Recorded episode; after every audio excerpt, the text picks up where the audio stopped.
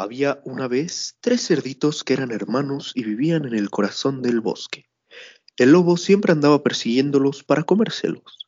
Para escapar del lobo, los cerditos decidieron hacerse una casa. A todos les pareció una buena idea y se pusieron manos a la obra, cada uno construyendo su casita. La mía será de paja, dijo el más pequeño. La paja es blanda y se puede sujetar con facilidad. Terminaré muy pronto y podré ir a jugar. El hermano mediano decidió que su casa sería de madera. Puedo encontrar un montón de madera por los alrededores.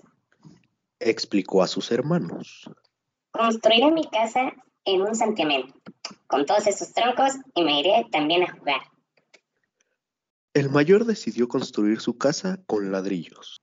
Aunque me cueste mucho esfuerzo, será muy fuerte y resistente y dentro estaré a salvo del lobo.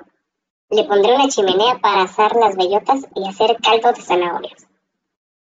Cuando las tres casitas estuvieron terminadas, los cerditos cantaban y bailaban en la puerta, felices por haber acabado con el problema.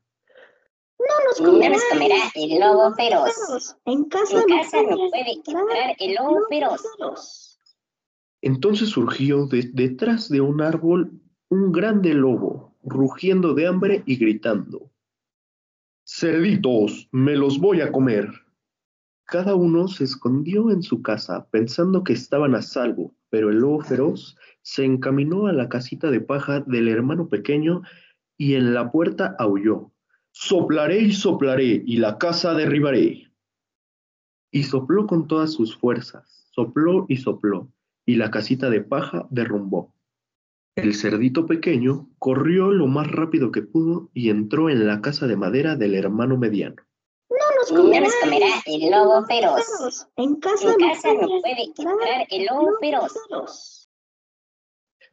De nuevo el lobo, más enfurecido que antes, al sentirse engañado, se colocó delante de la puerta y comenzó a soplar y soplar gruñendo. Soplaré y soplaré, y la casa derribaré. La madera crujió y las paredes cayeron, y entonces los cerditos corrieron a refugiarse en la casa de ladrillo del hermano mayor. No nos comerá, el lobo feroz. En casa, no, puede entrar el lobo feroz.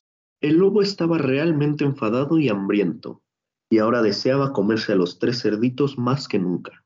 Y frente a la puerta bramó, Soplaré y soplaré, y la puerta derribaré. Y se puso a soplar tan fuerte como el viento de invierno. Sopló y sopló, pero la casita de ladrillos era muy resistente y no conseguía su propósito.